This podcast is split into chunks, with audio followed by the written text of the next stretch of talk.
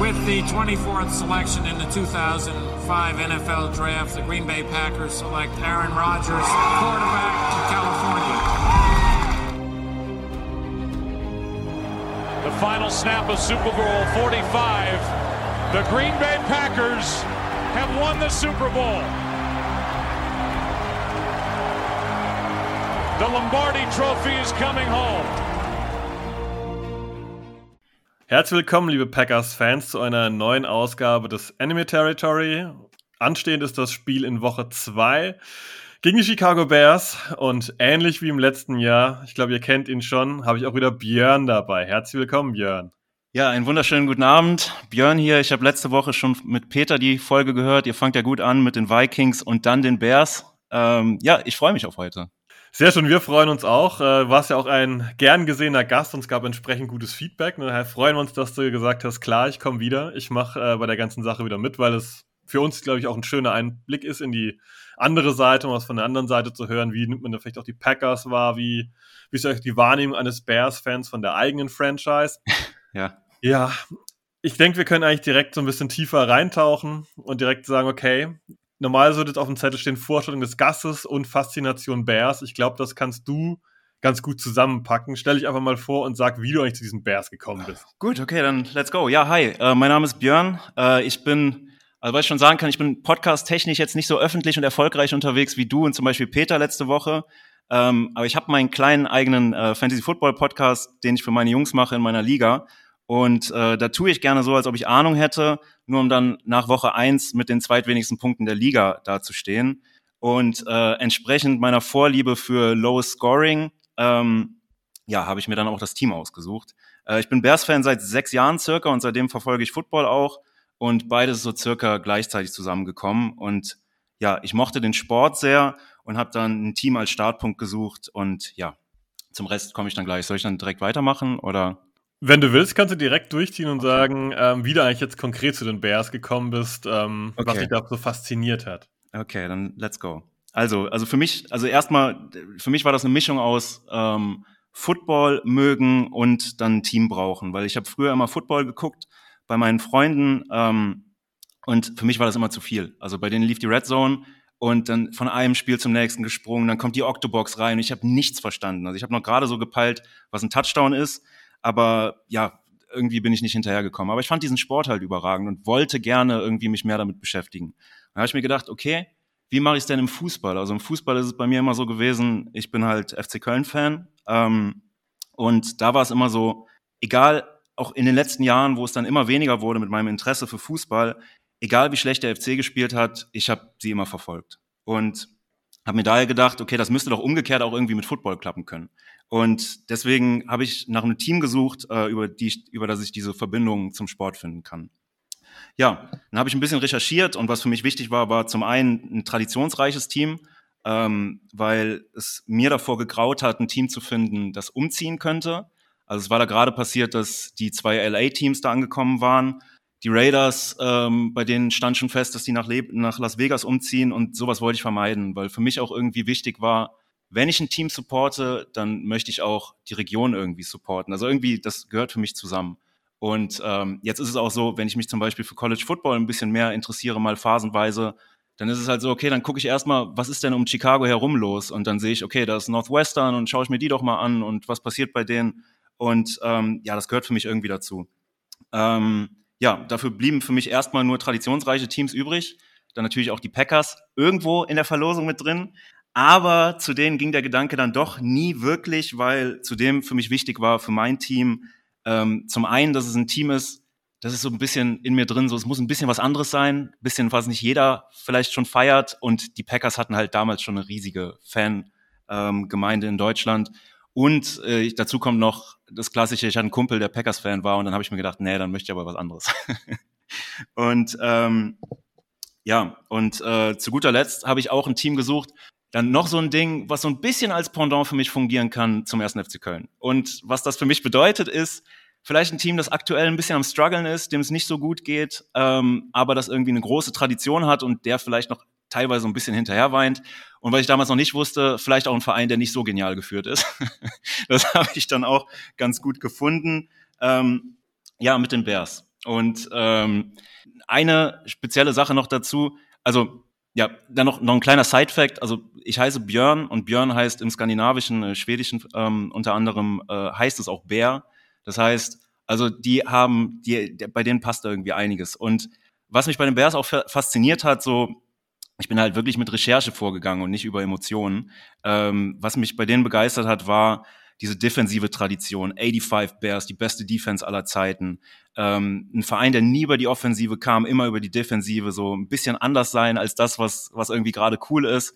Und ähm, ja, daher fand ich das super. Also da bin ich auch sorry, wenn ich jetzt nochmal ganz kurz zum Fußball ausweiche, aber ich war auch früher dann immer so drauf, da versteht man vielleicht als Packers-Fan, wie man zu den Bears kommt, weil irgendwas kann da mit einem nicht stimmen. ich war auch früher bei FIFA so ein klassischer Kandidat. Ähm, ich bin 1990 geboren, das heißt, in meinen jungen Teenie-Jahren waren so Leute wie Gattuso ganz groß, AC Mailand, defensiver Fußball und ich bei FIFA dann auch immer schön defensiv, kontern und das beste Ergebnis, das ich mir vorstellen konnte, war ein 1-0. Und irgendwie, das passt alles. Das passt alles bei den Bears. Und ein Lieblingsspieler von mir, der das zu 100 Prozent verkörpert, ist jemand, der leider dieses Jahr nicht mehr bei uns spielt. Und zwar Akeem Hicks, Defensive Tackle, der jetzt äh, mit Tom Brady zusammen zocken darf. Ähm, der war bei uns von 2016 bis 2021, was ich weiß nicht mehr ganz genau, wann ich Fan wurde, in welchem Jahr, das, äh, aber er war so circa die komplette Zeit da, in der, also in der ich auch zum Bears-Fan geworden bin. Ähm, und egal wie widrig die Umstände waren und die Umstände hießen zwei Jahre John Fox, der so mit den schlechtesten Rekord äh, in der Vereinsgeschichte bei den Bears hat. Und die komplette Nagy-Zeit war er da. Und er hat immer super gespielt. Er war immer einer der Besten. Er war im Playoff-Jahr genauso herausragend wie äh, in schlechten Bears-Jahren. Und davon gab es auch in diesen sechs Jahren gab es einige davon. Ähm, ja, und dabei immer ein bisschen verrückt, bisschen ironisch, selbstironisch. Die Mic'd-Ups mit ihm waren überragend, wenn er irgendwie auf dem Platz ist und dann am Rumschreien ist. Ich weiß nicht, was, was da die Idee war, aber am Rumbrüllen ist, wie selber, als ob er selber ein Bär wäre. Und ähm, ja, super geiler Spieler und für mich persönlich ein All-Time-Lieblingsspieler und der auch das verkörpert, dieser Hustle, dieses vielleicht nicht das schönste Spiel auf seiner Defensive Tackle Position zu haben, aber immer alles zu geben auf einer Position, die vielleicht bei anderen Vereinen mit weniger Millionen äh, Dollar ähm, ja begutachtet worden wäre, also äh, wo, wo weniger Geld geflossen wäre, wo es vielleicht in die Offense gegangen ist und damit auch so ein bisschen das Negative in sich verkörpert bei den Bears, so dass Ressourcen teilweise an komischen Ecken rausgeschmissen werden, was zumindest bei Ryan Pace, unserem alten General Manager, auch so war und so wie ich es mitbekomme, auch vorher immer ein bisschen schwierig war. Ja, aber das Akeem the Dream, ähm, mein Lieblingsspieler bei den Bears, der alles verkörpert hat, wofür die Bears stehen für mich und genau, that's my man. Kann ich absolut nachvollziehen. Ich meine, wir haben bei den Packers auch Kenny Clark auf der Tackle-Position vorne drin. Der kriegt jetzt ja auch äh, ordentlich Kohle und das, da kann man schon Liebe für äh, empfinden. Ja. ich würde gerne noch einen erwähnen, den ich von euch immer mochte, wo als der so in die ja, in, in den Herbst seiner Karriere kam Mike Daniels. Ähm, den fand ich irgendwie, also ich, für mich hat er, also er, er kommt so ein bisschen in die Richtung von Akeem Hicks auch. So, also ich, ich feiere ihn auch sehr. Ich hatte damals auch ein bisschen gehofft, dass er ja, den Move macht, den man wahrscheinlich als Green Bay-Fan äh, ja, ihn verflucht hätte für, dass er vielleicht zu uns kommt. Hat nicht geklappt. Ich glaube, jetzt ist er langsam nach seiner Karriere quasi angekommen, nachdem er letztes Jahr noch bei den Bengals war. Aber ja, sehr cooler Spieler. Ja, glaub, Mike Daniels hatte bei uns auch immer positive Vibes bekommen, auf jeden Fall. Ja, wenn wir ganz kurz mal in die Historie blicken, ich habe mir das mal wieder angeschaut. Ähm, der Rekord steht nach der letzten Saison jetzt bei 103 zu 95 bei sechs Unentschieden für die Packers. Ähm, nachdem es jahrelang immer sehr, sehr ausgeglichen war, mal auf die eine, auf die andere Seite gefallen ist, habe ich mir das mal genauer angeguckt. Seit 2012 ist der Rekord 16 zu 3 für die Packers mit Siegen 2013, 2015 und 2018 für die Bears. Jetzt könnte man ja sagen, naja, ähm, jetzt wären eigentlich die Bears dieses Jahr einmal auf jeden Fall wieder dran, weil 13, 15, 18 ist jetzt kein klassischer Rhythmus, aber die Lücke ist jetzt schon etwas größer und die Bears sind jetzt erfolgreich in die Saison gestartet. 1-0 in einer Wasserschlacht quasi gegen die 49ers gewonnen. Ähm, ich glaube, ein illustres Spiel. Björn, kannst du uns kurz aufklären, was da eigentlich so genau ablief? Weil ich glaube, viele haben diese Bilder gesehen, wo zu Beginn der Regen da vom Platz geschoben wurde und äh, ja. ja. Ja, ich habe mich natürlich super auf das Spiel gefreut, war noch ein bisschen in der, in der Heimat unterwegs, war dann im Auto, zwei Stunden hier äh, nach Trier, wo ich momentan wohne, äh, am Fahren und war dann eine Stunde vor dem Spiel, glaube ich, hier. werf dann, werf dann Twitter an und sehe, nee, nee, das stimmt gar nicht. Ich war auf der Autobahn und und hatte dann irgendwie war rechts rangefahren, habe dann ähm, geschaut und sehe auf Twitter, wie halt der komplette Rasen eigentlich nur noch Wasser ist. Und ja, zu dem Zeitpunkt, ich habe ja auch gesagt, ich bin. Der neue Rasen, muss man sagen. Der wurde, Der neue Rasen, genau. Ja, vor kurzem war noch ein Rammstein-Konzert äh, da im Stadion. Also ich glaube, die haben wahrscheinlich alles, was noch da war, vom schon vorher schlechten Rasen, haben die, glaube ich, kaputt gemacht. Dann kurz vorher der neue Rasen gelegt und dann kommen da wirklich also so wie ich es gelesen habe, war es so, also ich benutze das Wort jetzt ohne irgendwie technische, technisches Wissen dazu, aber so monsudartig kam, da, kam der Regen runter. Und das war, das war echt krass. Also ich weiß nicht, ob ein anderer Rasen das, das hinbekommen hätte. Es war auf jeden Fall komisch. Aber die, die, ja, Ground Crew oder wie man sie nennt, die haben auf jeden Fall einen guten Job gemacht. Bis zum Spiel sah es zumindest optisch wieder halbwegs in Ordnung aus. Und ach, die kleine Anekdote, die ich noch sagen wollte dazu war, dass ich, ich hatte gehofft, dass Justin Fields vielleicht am Anfang auch gegen eine starke Defense zeigt, dass er, dass er irgendwie ja diese Saison rasieren wird oder gut sein wird. Und als ich das gesehen habe, habe ich dann auf der Autobahnraststätte Justin Fields gegen die Green Bay Packers Defense getauscht, weil die ja in dieser Woche gegen uns zocken. Und dabei sieht man auch schon so, wie ich in diese Saison reingehe. Also so ein Move, der hat mir auch wehgetan, aber ich habe gedacht, okay, es ist vielleicht das Intelligente jetzt zu tun. Und ja, im Endeffekt, ähm, es war ein katastrophales Spiel. Also ich bin wieder in dieses Spiel reingegangen. Es ist irgendwie so historisch. Ähm, keine Ahnung, man, man hofft irgendwie jede Saison wieder, okay, vielleicht hat sich ja jetzt doch was getan. Diese Saison ist ein bisschen anders, dazu kommen wir wahrscheinlich gleich, aber ähm, man hat zumindest gehofft, dass man von Luke Getzi, von unserem Offensive Coordinator, der ja vorher bei euch, glaube ich, Quarterbacks Coach war, ähm, so ein bisschen sieht, okay, der, der adjustet irgendwie den Gameplan für Justin Fields, der läuft ein bisschen mehr, ein bisschen mehr Play-Action.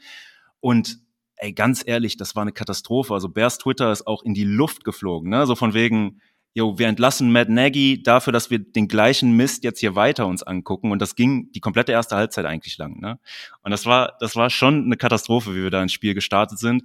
Und die 49ers, ganz ehrlich, die hätten, die haben sich selber so viel kaputt gemacht durch zwei Turnover und durch ähm, Strafen einfach, die die gesammelt haben ohne Ende. Das war was, was unser Head Coach äh, Matt Eberflus betont hat dass diese Strafen bei uns, wir waren letztes Jahr ein sehr, also wir hatten sehr viele Penalties gegen uns und dieses Jahr sollte das aufhören. Das hat super geklappt im ersten Spiel und man hat halt gesehen, was sowas machen kann. Wenn ein schlechtes Team auf der einen Seite ist, es kann immer noch gewinnen, wenn der Gegner sich einfach selbst mehrfach in den Fuß schießt.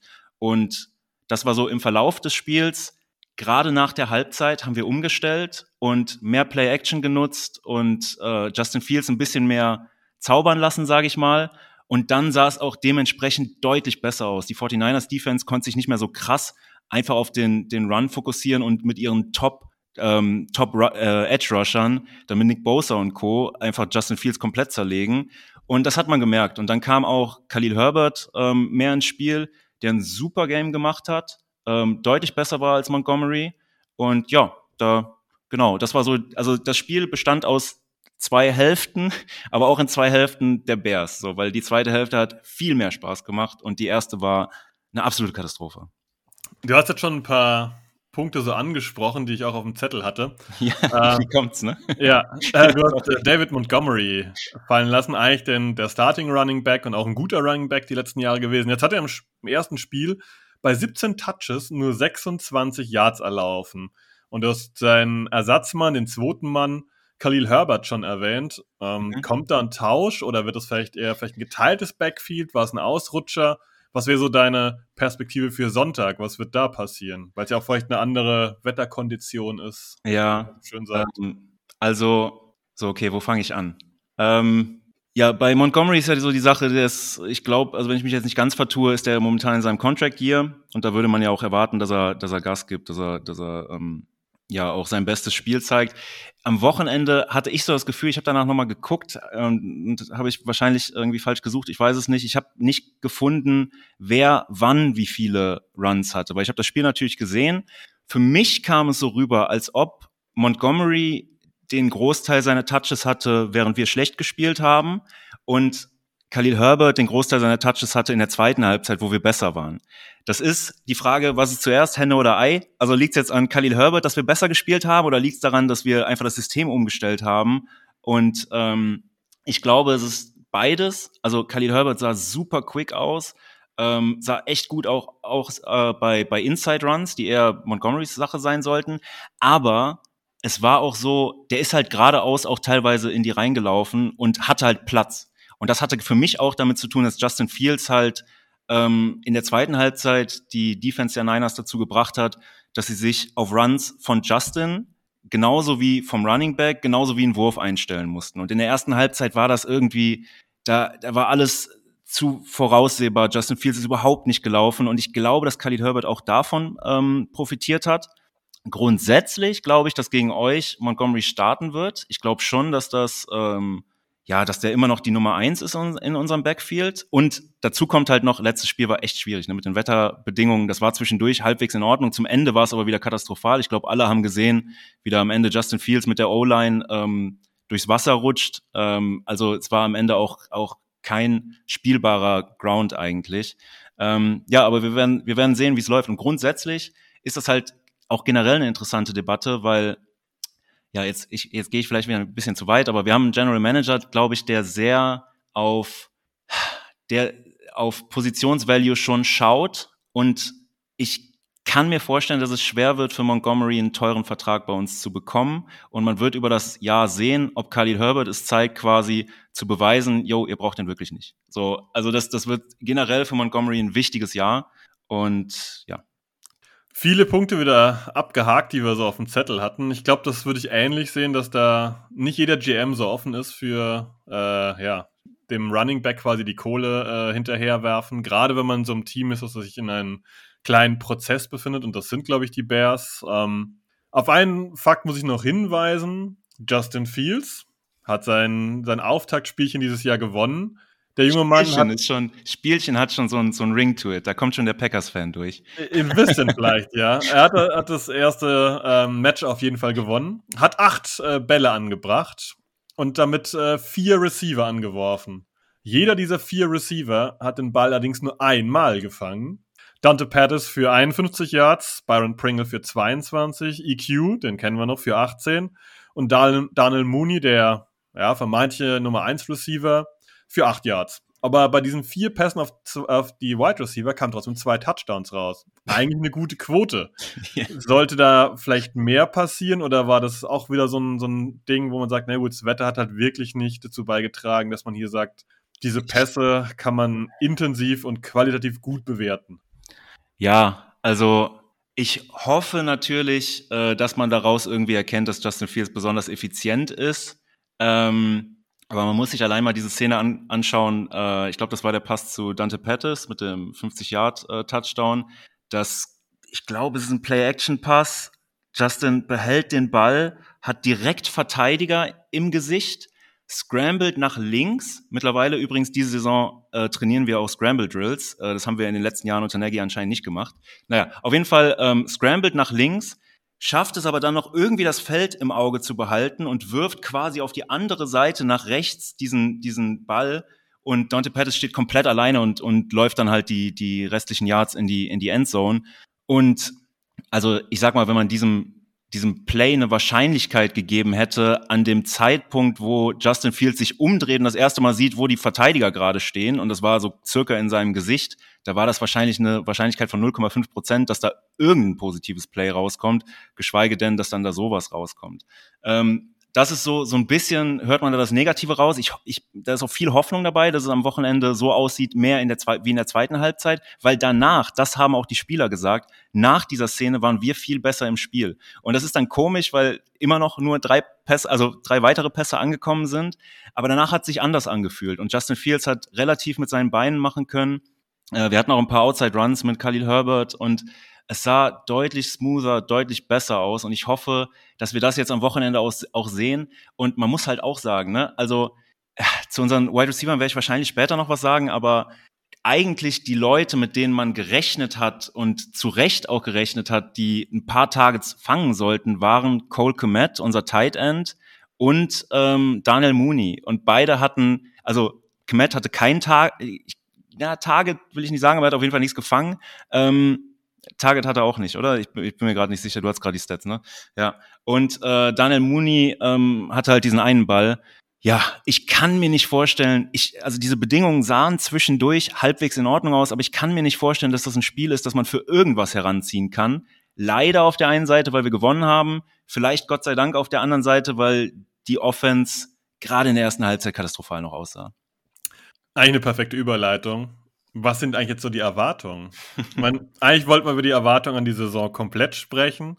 Äh, jetzt habt ihr aber den ersten Sieg eingefahren. Ich glaube, für dich auch unerwartet. Die 49ers galten da schon als äh, ja. super unangenehmes Auftakt, äh, ja, Auftaktgegner, der super unangenehm ist. Was erwartest du von dem Rest der Saison? Wie soll die Bears-Saison eigentlich so ja, weitergehen? Ja, ähm, boah, da kann ich jetzt wieder, ne, fang, fang mich bitte immer ein, wenn es zu weit geht, aber äh, Erwartungen an die Saison, äh, einfach trust the process. Ne? Das erste Spiel, ich gehe mal ein bisschen meine Liste runter und dann, dann gucke ich mal, äh, wo, ich, wo ich ein bisschen ausschere. Auf jeden Fall, das erste Spiel haben wir auch gewonnen durch das Versagen der Niners. Die hätten das gewinnen müssen, die hätten nicht so viele, ähm, so viele Penalties sammeln dürfen. Und dann diese zwei Turnovers, die, glaube ich, relativ nah an unserer Endzone waren. Ähm, ja, die dürfen auch nicht passieren. Und äh, was auch noch der Fall war, es gab einen ganz schönen Stat. Wir waren in Rushing Yards und in Pass Yards waren wir schlechter als die Niners. Also eigentlich, äh, das war, das war ein Schuss in den eigenen Fuß von den Niners halt. Das heißt, was diese Saison eigentlich wichtig ist, wir werden nicht viele Spiele, wahrscheinlich nicht viele Spiele gewinnen. Aber die Spieler sollen sich entwickeln. Also Justin Fields soll sich zu einem Starter entwickeln, der in schwierigen Bedingungen zurechtkommt. Da gab es ein paar Szenen, die ich ganz positiv fand. Ich habe schon auch in anderen Podcasts gehört, dass andere Leute das anders sehen, halt generell die Leistung. Ähm, ich halte ihn aber für einen sehr intelligenten Spieler.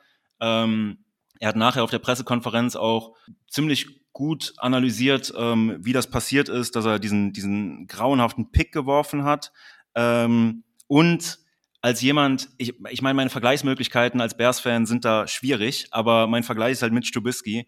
Und bei Mitch Trubisky, also ich möchte nicht übertreiben, aber, aber es kam bei ihm schon teilweise so rüber, als ob diese ganze Situation für ihn ein bisschen zu groß gewesen wäre. Also er wurde da damals an zwei nach einem Hochtraden äh, gepickt und kommt da in einen der größten Märkte äh, der, der ganzen USA, im ganzen Sportmarkt USA, ähm, nach Chicago. Und bei, bei ähm, Justin Fields ist das einfach anders. Er hat diese Ohio State-Erfahrung. Ähm, Tom Brady hat ja mal gesagt, so von wegen, ja, für mich, als ich das erste Mal im Super Bowl stand, für mich war das einfach another Bowl Game, weil ich kannte das von meinem College. Ich glaube, er war in Michigan. Ähm, ja, aber ähm, das ist ja bei Justin Fields nicht anders. Also er kennt diese Pressure, er kennt das, wie alle Augen auf einen schauen, aus Stadien auch, die teilweise größer sind als in der NFL. Und das heißt, die Situation ist nicht zu groß für ihn und deswegen habe ich große Hoffnung, dass er sich diese Saison weiterentwickelt. Ja, dann äh, warum die Niners für uns auch ein katastrophaler Start waren und warum ihr vielleicht auch nicht der beste zweite Gegner seid, ist, dass unsere O-Line halt ein absolutes Entwicklungsprojekt ist. Also kurz auf der Zunge zergehen lassen, unser Left Tackle, Starting Left Tackle, äh, Braxton Jones, fünf Runden Pick in diesem Draft, ist Rookie, der hat das sein erstes Spiel gemacht jetzt am Wochenende. Äh, der Right Tackle Larry Borum ist das zweite Jahr in der Liga, äh, auch fünf Runden Pick. Unser Right Guard, Tevin Jenkins, über den wurde in der Offseason so geredet, als ob der schon weg wäre aus dem Team. Ähm, der war, also Zweitrunden-Pick letztes Jahr, hat aber relativ wenig gespielt und wenn er gespielt hat auf der Tackle-Position und war da scheinbar Nagy auch nicht gut genug, um ähm, vor, vor arrivierteren Spielern ähm, mal zu spielen. Und dann gab es in der Offseason Trade-Gerüchte und alles mögliche. Ich habe den bei einer, bei einer Pressekonferenz gesehen. Der Mann, also der, der hat mir Sorgen bereitet. Also der kam so rüber, als ob der mental komplett down wäre. Und jetzt hat er dieses Wochenende so gespielt, dass er unter den Top 10 der Guards war in, bei PFF Grades. Ähm, muss man natürlich immer, ich weiß nicht, wie die das berechnen und ich bin kein O-Line-Experte, aber es hört sich für mich erstmal, ich nehme es mit. So, ne? Das ist halt unsere O-Line. Da sind noch zwei, zwei andere Spieler, Lucas Patrick unter anderem, von euch haben wir den ja bekommen, der übrigens dieses Wochenende Honorable äh, Captain ist gegen euch. Ähm, ja, aber genau, also O-Line ist ein Entwicklungsprojekt. Und dann kommen wir zu den Wide Receivers. Ähm, die waren ja ein ganz großes, ganz großes Thema diese Offseason. Ähm, das ist ein Mischmasch aus. Ich hatte das zuerst und ich habe es durchgestrichen. Ich habe es zuerst Gescheiterten genannt, aber das ist ist für mich auch Quatsch, aber es sind Leute, die schon irgendwie eine zweite Chance suchen. Also, und wer hat das Zeug, diese zweite Chance zu nutzen? Wir haben jetzt ähm, Dante Pettis da, der ist bei den 49ers ähm, nicht zum Superstar avanciert, sagen wir mal. EQ, der bei euch gefühlt relativ schlecht in Ungnade gefallen ist von Aaron Rodgers und dann irgendwann im Depth Chart so ein bisschen verschwunden ist, glaube ich. Ähm, dann Byron Pringle von, der bei Kansas City vielleicht, wenn man Kelsey mit einberechnet, vierter Receiver war. Und ähm, dann noch Willis Jones, der, ja, das ist dann auch immer so schade, ne? Der kommt, ist ja immer noch ein junger Typ, ne? Ich glaube, ist 25, der kommt dann in die Liga und ist quasi eine Punchline, über den sich alle lustig machen, weil er so alt ist. Ähm, naja, aber bei den Leuten wird es halt darum gehen, unser Nummer 1 Receiver ist Mooney. Und ich hoffe, nehme an, dass er das diese Saison auch wieder zeigen wird. Dann kommt aber nächste Saison. Wo werden wir picken? Kriegen wir vielleicht einen guten Wide Receiver, der sich vor Mooney ein, einrangiert? Das heißt, für diese Spieler, diese, diese Wide Receiver Crew hinter Daniel Mooney, für die wird es darum gehen zu zeigen, ich gehöre zum einen in die NFL, aber ich gehöre auch auf einen Platz in der NFL, der mir ermöglicht, Nummer drei Receiver in einem Team zu sein, das dann ab nächster, allerspätestens übernächster Saison wahrscheinlich wieder Ambitionen haben wird, vielleicht nicht um die Top-Picks mitzuspielen. Ähm, zumindest wenn, was die Experten angeht, die sagen ja, dass wir zu den schlechtesten Teams gehören werden. Schauen wir mal. Ähm, ja, und dann gleichzeitig weiterhin auch die Verteidigung aufzubauen. Wir haben jetzt im Draft, das wurde ja viel kritisiert, aber ich glaube, wir haben einfach die zwei höchsten Spieler auf dem Board genommen von unserem äh, General Manager ähm, beziehungsweise auch ähm, Head Coach. Das war Kyler Gordon, Cornerback in der zweiten Runde und Jaquan Brisker. Um die herum, Jaquan Brisker ist Safety. Ähm, von dem ich bisher mega begeistert bin. Und äh, vielleicht Roquan Smith, ähm, werden wir vielleicht gleich noch drüber reden, aber ich, also vielleicht Roquan Smith, junger Linebacker, ähm, bei dem die Vertragsverhandlungen diese Offseason gesch äh, gescheitert sind. Aber das sind so die jungen Leute, um die man eine Defense bei uns aufbauen könnte. Und dann ein Early Season, Offseason Darling, mit dem man aber sogar nach der Offseason auch nicht so gerechnet hätte, ist die Markus äh, Dominic, sorry, Dominic Robinson, Fünftrunden Pick, der Typ hat vor zwei Jahren noch Wide Receiver gespielt und ist jetzt bei uns Edge Rusher, hat jetzt so an die Hälfte der Snaps gespielt ähm, im letzten Spiel und hat einen super Job gemacht. Ich glaube, der hatte 1,5 äh, Sacks und hatte im Endeffekt die zweitmeisten Tackles bei uns hinter Roquan Smith. Und dafür spielen wir diese Saison, um solche Leute rauszukriegen. Man wird das natürlich sehen müssen, wie das im Verlauf der Saison läuft, aber so ein Braxton Jones, der sich auf Left Tackle der wichtigsten Position vom Fünftrunden-Pick dahin entwickelt und klar geht's auch um Konkurrenz, aber so ein DeMarcus Robinson, der halt super athletisch ist, aber der eigentlich als Projekt gekommen ist und dann im ersten Projekt, im ersten Spiel so spielt, als ob der ein Future ich halte mich mal ein bisschen noch zurück, ich versuche mich ein bisschen zu einzufangen, aber ein Future Starter sein könnte. Also keine Ahnung, das sind so Leute, die man halt diese Saison ähm, finden möchte. Und im Endeffekt, äh, alles zusammengefasst, ein ganz klarer Fokus auf die Entwicklung der Mannschaft. Ähm, wir werden genug verlieren und ich sage das mit meinem mit meinem Kopf, mein Herz sagt mir, dass die Saison besser wird, als viele sagen. Aber muss man mal gucken, ähm, weil einfach die Stimmung in der Mannschaft ist auch sehr gut. So, das muss man auch sagen. Und das kann vielleicht auch einiges wettmachen. Naja, wir werden aber genug verlieren wahrscheinlich, aber wie verlieren wir? Ähm, das Coaching macht einen guten Eindruck, auch wenn ich mir zwischendurch lieber einen Offensive-Minded äh, Coach gewünscht hätte, aber das Coaching macht wirklich einen guten Eindruck. Ähm, die Stimmung macht einen guten Eindruck. Auch Roquan Smith zum Beispiel, der, der kommt aus seinen Vertragsverhandlungen raus und steht nach dem Spiel und grinst da wie ein kleines Kind einfach nach, der, nach dem Sieg und ist einfach cool und man, man, man merkt so, der Vibe im Haus ist anders ähm, bei den Bears. Und ja, ich vertraue unserem Manager Ryan Poles. Äh, ich liebe den Mann bei seinen Interviews. Ich finde den extrem sympathisch ähm, und auch er lässt, er lässt die Fans mit ins Boot. Bei so Sachen wie zum Beispiel ähm, bei Rogue One hat Rogue One ja zwischendurch es öffentlich gemacht, dass er nicht zufrieden ist damit, wie er in den Vertragsverhandlungen behandelt wird.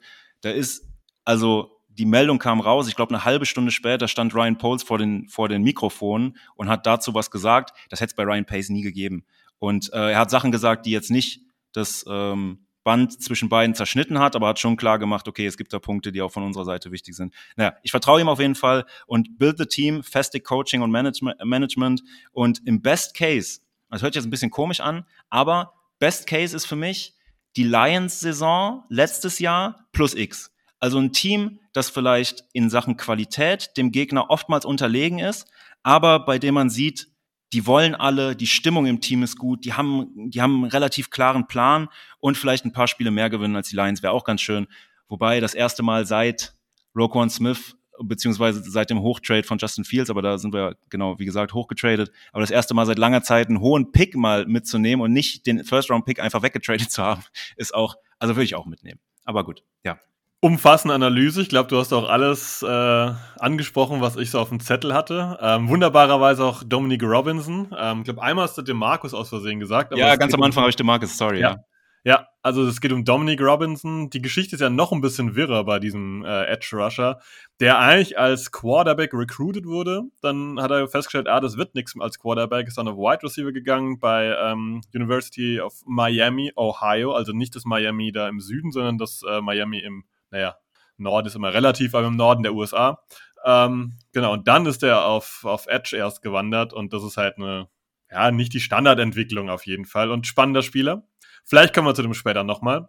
Aber jetzt können wir, glaube ich, Richtung Stärken und Schwächen gehen, was du dir so, ja, denkst. Wenn ich dich jetzt in den Offensive Coordinator Posten reinknalle und äh, der Kollege Eberfluss sagt, hier, Björn, dein Gameplan, wie greifen wir die Packers an? Let's go, let's do it. Ja, zum einen hoffe ich, dass wir noch nicht so große Probleme haben, dass wir mich brauchen, weil dann, dann wird's, dann wird's dunkel. Aber ich versuche mal was, was hier äh, rauszuhauen. Also beim Spiel gegen die Niners hat halt diese eine Halbzeit lang nichts funktioniert und der wahrscheinliche Grund ist auch, das hat glaube ich Justin Fields auch gesagt, dass am Anfang haben wir auch teilweise versucht, ohne Running Back äh, zu spielen, halt mit mit vier Wideouts beziehungsweise auch dem Tight End dann und mit ähm, ja weniger Play Action äh, und das Passspiel funktioniert überhaupt nicht. Das Run Game äh, wurde dadurch, also die konnten sich mehr auf das Run Game ähm, fokussieren und also wenn da Monty reingelaufen ist in die in die D-Line, da das war wie, wie gegen eine Wand einfach. Also das, da, da lief gar nichts. Und später gab es dann halt mehr Play-Action und ich habe es mal so genannt,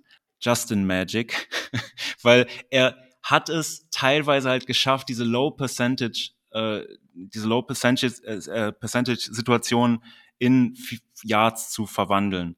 Ähm, und das war dann oft, die Verteidiger hingen ihm im Gesicht, aber dann fängt er an zu laufen und dann lief's ähm, ja, lief es deutlich besser, auch wenn die Anzahl an Pässen sich nicht danach anhört. Ähm, so, deswegen, äh, er musste mehrfach um sein Leben rennen, aber hat das immer gemacht, ohne die Receiver aus dem Blick zu verlieren. Wie gesagt, wir machen jetzt auch Scramble Drills in, äh, im Training, was für mich so ein bisschen unbegreiflich ist, dass wir es vorher nicht gemacht haben, weil wir haben halt den mobilen Quarterback, aber ja, unter Matt Nagy sind ein paar Sachen vielleicht nicht mehr so gut gelaufen am Ende auch. Das muss man einfach so sehen. Und äh, ja, mein Schlüssel zum Erfolg let Justin Cook und äh, nicht nur stationär spielen lassen. Äh, das hilft auch der jungen O-Line nicht. Das hat man auch im ersten Spiel gesehen, dass sie gerade am Anfang ja ein bisschen übermannt waren und dann sobald in, es ins Movement reinging, waren die irgendwie stärker und dann haben sie auch mal so einen Nick Bosa auf den Boden gelegt, obwohl dagegen halt äh, Braxton Jones steht und ähm, ja genau so deswegen das wäre so meine Idee ähm, viel Play Action gutes, gutes Wechselspiel zwischen Justin behält den Ball und läuft selber, ähm, wirft mal und ja, ansonsten vielleicht wieder ein Khalil Herbert Game, wir werden sehen, aber das ist so die Idee. Okay, klingt auf jeden Fall interessant. Ich glaube, da kommen wir später nochmal drauf zu sprechen, wenn du dann der Defensive Coordinator der Packers bist. Ja. Aber ja. zuerst darfst du mal bei den Bears noch in den Defensive Coordinator posten. Die Packers Offense, hm, ich nenne sie mal ein bisschen dysfunctional, also war jetzt nicht so das Gelbe vom Ei im ersten Spiel, war stellenweise unrund. Trotzdem, ich glaube, man muss das bis zu einem gewissen Grade respektieren. Wie sollten die Bears das Ganze angehen? Druck auf Aaron Rodgers oder sagen, okay, wir haben jetzt hier mit äh, Jaquan Brisker und ähm, dem Kollege Gordon auf Cornerback da nachgelegt. Komm, lass ihn doch mal werfen, mal gucken, ob diese bunte Mischung aus Wide Receivern bei den Packers, vielleicht auch ohne Alan Lazar, da überhaupt in der Lage ist, die Bälle runter zu pflücken. Ja, genau. Also zuerst mal habe ich hier äh, ein grundsätzliches Thema noch. Ich weiß nicht, warum ich es mir bei der Defense aufgeschrieben habe, aber Keep Avoiding Penalties. Ich habe gesehen, dass ihr in der ersten Woche auch extrem gut wart, was das angeht. Und wir werden nicht gegen ein Team wie die Green Bay Packers irgendeine Chance haben, wenn wir das Penalty Game verlieren. So, deswegen ist erst ähm, noch ein kleiner Punkt, den ich auf der Seite vielleicht erwähnen möchte. Ja, dann wäre eine Frage, so wie ich das mitbekommen habe, wird wahrscheinlich die, die Tackle-Positionen werden bei euch weiter wackelig sein. Und da hoffe ich so ein bisschen, dass, ja, sorry, sag gerne. Also es ist ähm, schwierig für uns zu prognostizieren. Wir gehen alle eher davon aus, dass es äh, Jenkins und, Bak und Bakhtiari nicht schaffen. Mhm. Ähm, und wenn, dann wird es ziemlich kurzfristig. Man könnte sagen, dadurch, dass man ähm, Caleb Jones einen weiteren Tackle hochgezogen hat in den 53er Kader, dass das ja, okay. so der erste, das erste Anzeichen ist, dass entweder mit John Runyon, dem Guard, der eine Concussion hatte, ähm, dass der nicht fit wird oder dass halt Bakhtiari oder Jenkins weiter super wackelig sind für Sonntag. Okay. Ja, also sollte es weiterhin so sein, dass ihr da ein bisschen wackelig seid, ähm, dann müssten halt unsere Leute, äh, vor allem Robert Quinn, halt ein bisschen absteppen. Der hat halt letztes Jahr bei uns einen Sack-Rekord aufgestellt und ist quasi so der Opa bei uns im Kader, sage ich mal. Aber halt ein super Spieler. Und auf der anderen Seite würde es mich freuen, äh, wenn Dominic Robinson ein bisschen mehr Spielzeit bekommt und äh, ja, vielleicht gegen euch auch mit seiner Quickness äh, ein bisschen was machen kann. Ähm, grundsätzlich ist es so, dass und das wird uns schwerfallen. Wir sind, wir sind halt diese junge Defense, aber Aaron Rodgers wieder ein bisschen zu entnerven. Also in der Secondary müssen für mich Jalen Johnson, unser Nummer 1 äh, Cornerback, und Kyler Gordon, der aber halt ein Rookie ist, der macht sein zweites Spiel ähm, und war auch in der Offseason teilweise verletzt, ähm, gegen den jetzt nicht überragend starken Receiving Core der Packers machen. Ähm, und so ein bisschen zu vermeiden, dass wir uns, ne, ich sag's anders, äh, um damit wir dem Rest des Teams die Chance geben, uns mehr auf euer Run-Game zu fokussieren. Und das ist irgendwie, das, das wird eine schwierige Rechnung, weil auf der einen Seite habt ihr einen der besten Quarterbacks in der Liga und auf der anderen Seite habt ihr aber auch zwei sehr gute Running Backs. Und ähm, aber das Receiving Core ist halt nicht gut. Ich hoffe, dass wir schaffen, nicht viel Separation zuzulassen und uns dann auf das Run Game konzentrieren können. Und weil ein bisschen die Angst, die ich habe, ist, dass ihr ein unglaublich unspektakuläres Spiel gewinnen könntet, indem ihr einfach runnt und runnt und runnt und runnt. Weil unsere Interior D-Line sah jetzt nicht überragend aus, sagen wir es so. Und Monty war auch gegen den Run nicht, nicht überragend. Deswegen ist die Idee, haltet die, also die, die, äh, unsere Cornerbacks müssen ein super Spiel machen und so weit wie möglich, dass wir uns dann auf das Run-Game fokussieren. Ja, aber da spielt viel Hoffnung mit. Ich glaube, das kann ich verstehen. Äh, ich glaube, das würden auch viele ähnlich sehen, dass es gegen die Packers nicht so einfach ist. Ähm, wenn sie noch ein besseres Receiving Core hätten, wäre es, glaube ich, noch schwerer. Ja. Jetzt darfst du aber die Rollen tauschen. Ähm, nee. ja, jetzt wirst du nämlich der Chef der Offense der Packers.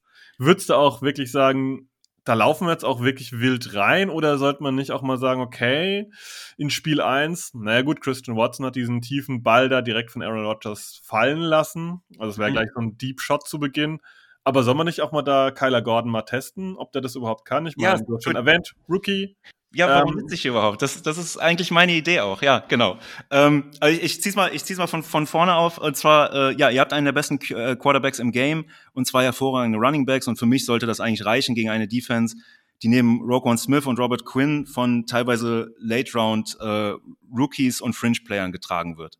Also ähm, deswegen äh, Kyler Gordon ähm, und unserer Third Round, äh, Third String, wie auch immer, ähm, Cornerback Kindle Wildor würde ich targeten, dabei aber auch eher auf Kyler Gordon gehen. Der hatte auch im letzten Spiel, wenn ich mich jetzt nicht ganz irre, hatte der auch eine Situation, wo der ziemlich mies verbrannt wurde.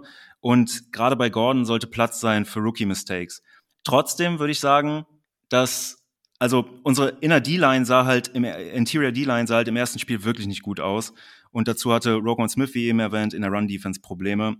Um das mal zu verdeutlichen, die PFF-Grades waren die schlechtesten bei Justin Jones und Angelo Blackson, halt unseren zwei Interior D-Linern und bei Roquan Smith. Ähm, ja, und ich nehme an, dass ihr euch theoretisch mit einem simplen Fokus auf das Run-Game gut über das Feld bewegen könnt. Was natürlich nicht heißt, dass ihr Running, dass ihr Aaron Rodgers nicht mehr werfen lassen sollt. Also ich glaube halt, dass das so ein Spiel werden kann, wo wir uns immer mehr, immer mehr, immer mehr auf den Run fokussieren müssen und dann so ein Aaron Rodgers halt seine Shots dann, dann nimmt auf, auf einen Rookie zwischendurch wie Kyler Gordon. Und davor habe ich halt, also ich habe halt Angst davor vor dem Spiel, dass so, wo wir, wo wir so langsam wo so langsam uns jede Hoffnung genommen wird mit dem Run-Game und dann kommt der seit letztem Jahr Owner der Chicago Bears und wirft dann eine tiefe Bombe äh, auf wer auch immer dabei Kyler Gordon steht. ja, Owner nur äh, ne, mit dem mit dem Run, den Aaron Rodgers bei uns in unserem Stadion gemacht hat und dann ge gerufen hat, äh, We still own you. Es ist immer noch, ja, es ist immer noch sehr frisch. Das ist schön, dass du es erwähnst. Ja, ja wunderschön, ja. ja. ähm, ich glaube, dass die, dass die meisten Packers-Fans da mitgehen würden. Ich glaube, das ist, glaube ich, kein Spiel, was so ein, so ein schneller Tod quasi wird, wo es heißt, zack, zack, zack, hier drei schnelle Scores, dreimal wird geworfen, tief, die Nummer ist durch. Und ich glaube, das wird eine zähe Kiste, weil beide Seiten, glaube ich, ähm, sehe ich über das Laufspiel auch kommen könnten. Ja, bei den Bears dann vielleicht auch mit Justin Fields. Wie würdest du das angehen von Seiten der Packers? Ich meine, ähm, vor den Receivern, das schon so erwähnt, braucht man jetzt nicht so viel Angst haben. Klar, da gibt es ein paar, die stechen mal ganz positiv raus. Auf der anderen Seite, wenn ich es deutlich auslege, es hieß immer, ja gut, gegen die Packers kannst du laufen. Das war so die letzten Jahre immer das Thema. Gegen die Packers kannst du laufen. Das haben die 49ers bewiesen, das haben andere Mannschaften bewiesen.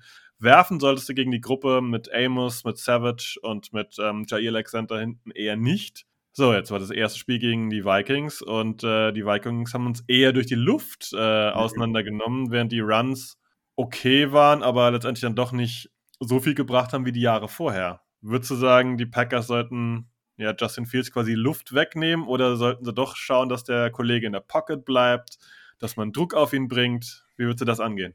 Ja, also ich würde erstmal erstmal damit starten, dass ihr, ich habe tatsächlich euer erstes Spiel nicht so genau beobachten können, ähm, aber ihr wurdet vor der Saison unter anderem von Adrian Franke als einer der Best Defense Contender genannt.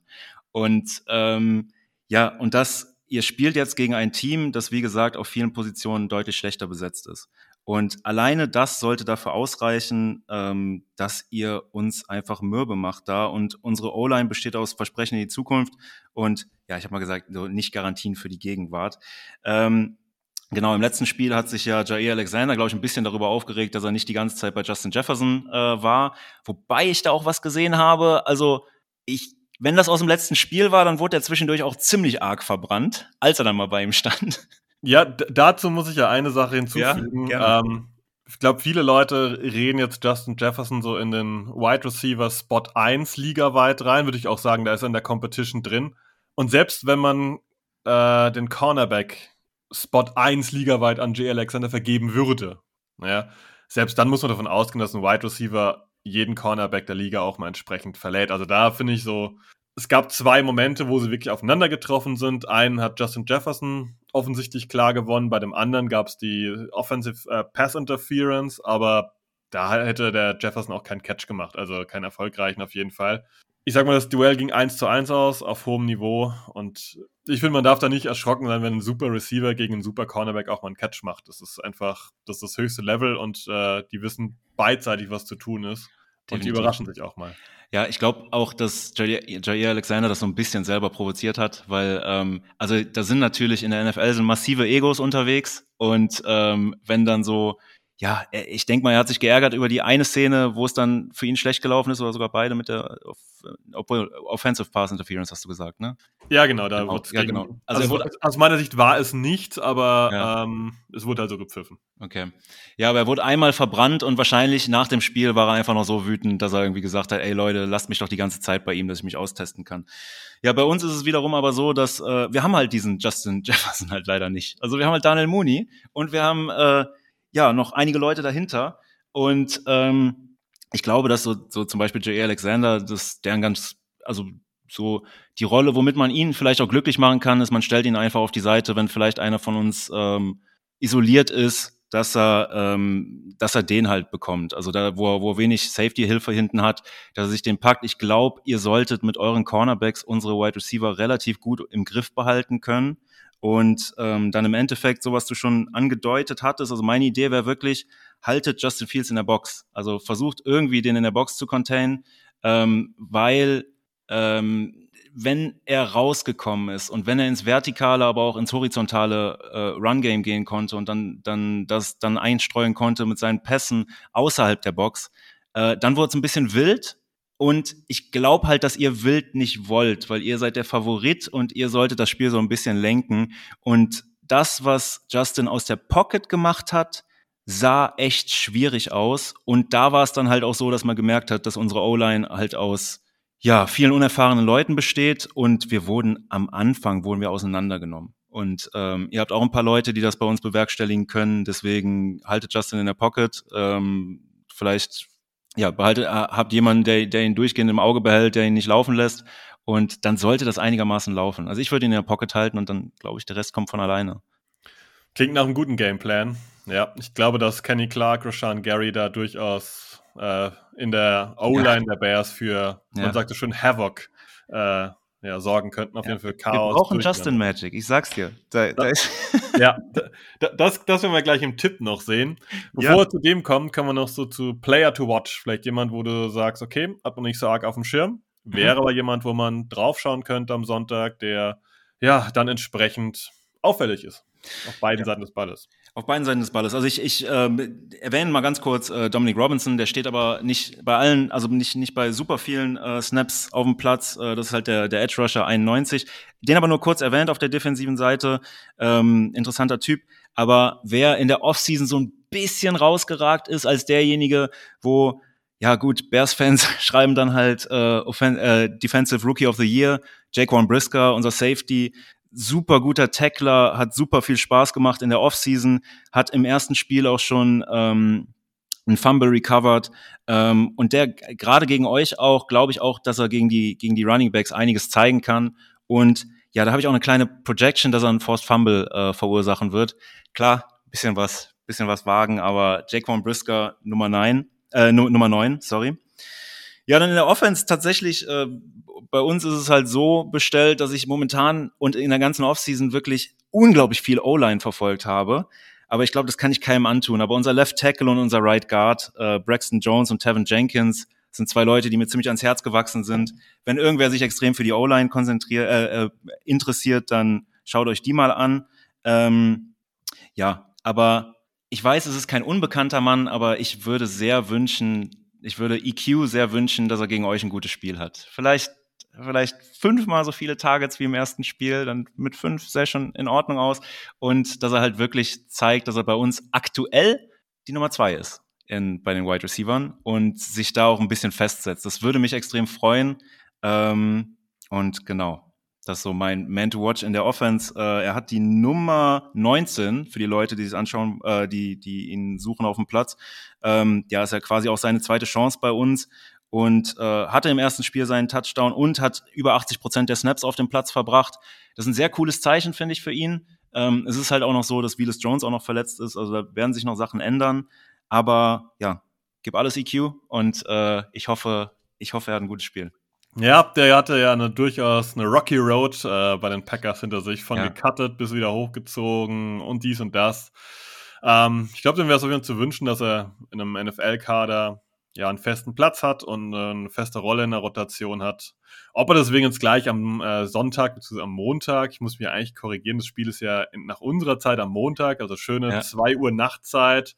Ähm, ob das unbedingt gegen die Packers jetzt sein muss, darüber können wir diskutieren. Aber nichts bietet bessere Stories und ich würde so gern Aaron Rodgers Gesicht sehen, während da irgendwie EQ ihm gerade den Tag versaut. Also es gibt so ein paar, also so ein trauriges Gesicht. Da weiß ich nicht, ob ich das Gesicht unbedingt äh, sehen muss ähm, von ihm. ja, da Aaron Rodgers so als Bears-Fan, wir haben nicht viel und ähm, ja, so, so eine traurige oder entnervte Fratze von Aaron Rodgers sehen ist mit oben dabei. Ja, sag ich mal so. da, da, das kann ich verstehen. Ich glaube, wir sind allesamt auch teilweise ein bisschen angenervt. Ich glaube, ja. wer das äh, gesehen hatte am Sonntag gegen die Vikings, erster Ball tief nicht gefangen und ja, die Mimik hat schon Bände gesprochen, dass ich jetzt wieder mit diesen ja. Kindern in Anführungszeichen, die auf dem Platz stehen, muss ich gerne Bälle fangen. Ja, da gab es ja auch dieses schöne Video mit äh, ach, mir fällt der Name gerade nicht ein, dieser Wrestler, der so ein bisschen aussieht wie Aaron Rodgers und der irgendwie sagt, ja. so, uh, I'm, I'm old, I'm hurt and I'm playing with kids oder I'm, working ja, with genau. kids oder ja, so. Ja, das hatte ich auch geteilt, weil das hat, äh, ja, das war, war, war ein Sinnbild. Ja. Ja, Björn, wir kommen so langsam zum Ende dieses ersten Aufeinandertreffens nach na, knappe na, 50 Minuten haben wir schon auf der Uhr.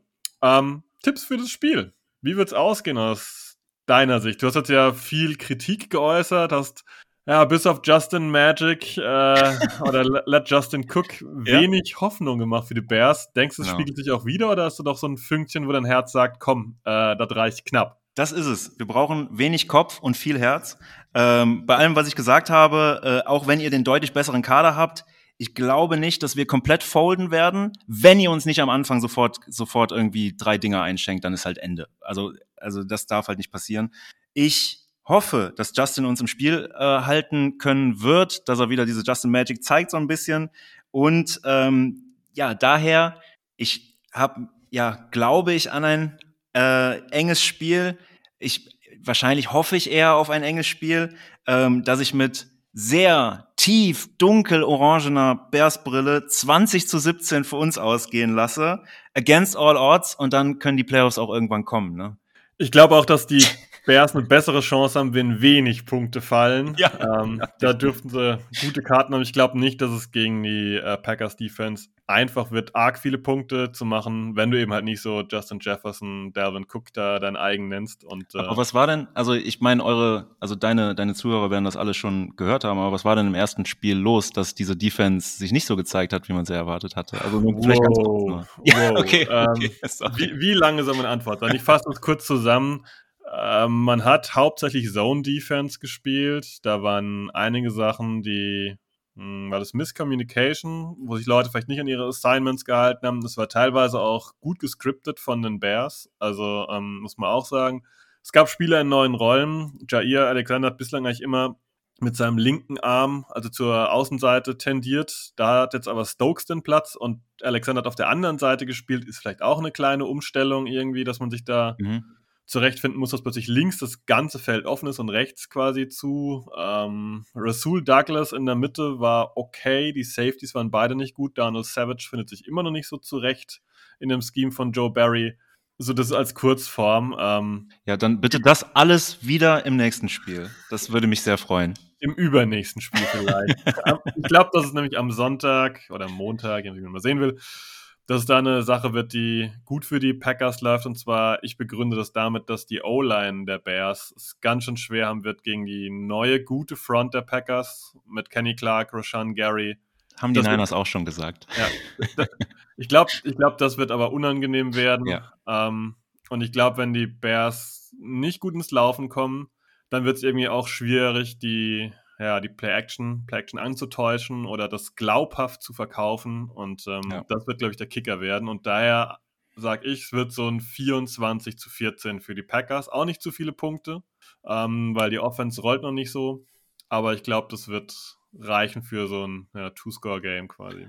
Ja, zwei Touchdowns würde ich auch mitnehmen. Ne?